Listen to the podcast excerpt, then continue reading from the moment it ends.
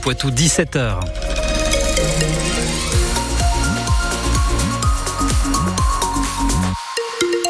Un temps plutôt sec, c'est vrai, des éclaircies qui montent le bout de leur nez, et puis et puis euh, un redout quand même relativement étonnant parce que demain on sera le 14 février et il fera 16 à 18 degrés au plus chaud de l'après-midi de demain.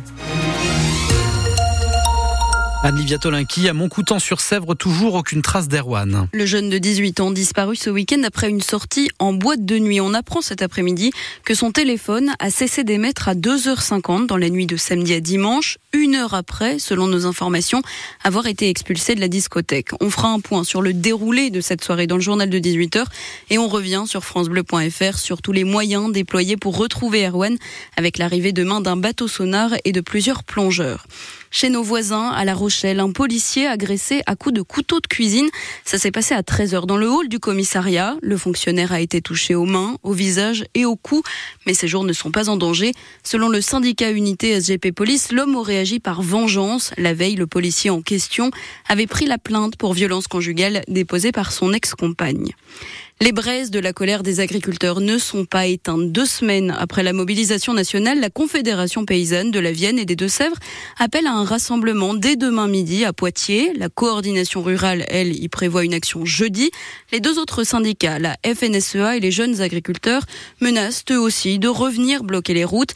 Leurs représentants sont reçus à Matignon depuis une demi-heure pour faire un point sur les avancées des annonces avec cette peur de l'exécutif, Paul Barcelone, que cette crise reparte de plus belle. Certes, les tracteurs sont rentrés dans leur ferme, mais ils sont donc prêts à faire demi-tour. Surenchère et jeu de pression normal, relativise un conseiller.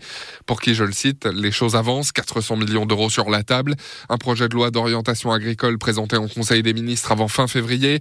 Tous les députés de la majorité étaient d'ailleurs invités au ministère de l'Agriculture ce matin.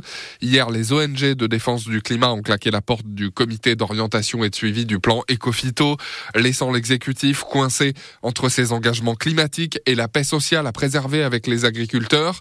Emmanuel Macron recevra les syndicats les plus durs demain, la Confédération paysanne marquée à gauche et la coordination rurale proche du Rassemblement national. C'est notre dernière cartouche, se réjouit un député. Attention au retour de bâton, avertit un allié. Dans 11 jours, le président prévoit d'inaugurer comme chaque année le de l'agriculture. Marathon dans les allées en évitant les jets d'eux, les sifflets et les huées. Les précisions de Paul Barcelone pour France Bleu Poitou, vous les retrouvez sur votre application ici. Une des revendications clés, l'exemption partielle aux obligations de jachère prévues dans la politique agricole commune, la PAC, ça vient d'être adopté par la Commission européenne. On vous explique tout sur Internet. Une grève tout le week-end à la SNCF alors que les vacances commencent vendredi soir chez nous. Deux syndicats maintiennent leur préavis, Sudrail et la CGT. Les voyageurs seront fixés demain sur l'application SNCF Connect. En volée, c'est un sacré morceau qui attend nos joueurs de l'Alternastade Poitvin ce soir. Un match de quart de finale de la Coupe de France face à Tourcoing. Les nordistes qui n'avaient fait qu'une bouchée de Poitiers le mois dernier en Liga, 3-0 coup d'envoi de la rencontre à 20h, salle Lawson Body. Enfin, pour les amateurs de programmes télé, la rendez-vous à 21h10 avec les popcorn. Colanta revient avec 20 candidats courageux qui devront survivre 40 jours sur une île déserte. Parmi eux, il y a Aurélien, un père de famille qui habite au sud de Châtellerault, à Senon-sur-Vienne et vous avez son interview en longueur dans notre application ici. Absolument, et nous reparlerons euh, du retour de Colanta à la télé. Ce sera tout à l'heure sur France Bleu Poitou, 18h50, dans les coulisses, avec Patrice Gascoin qui a rencontré Denis Brognard. C'est pratique pour parler de Colanta. Incroyable.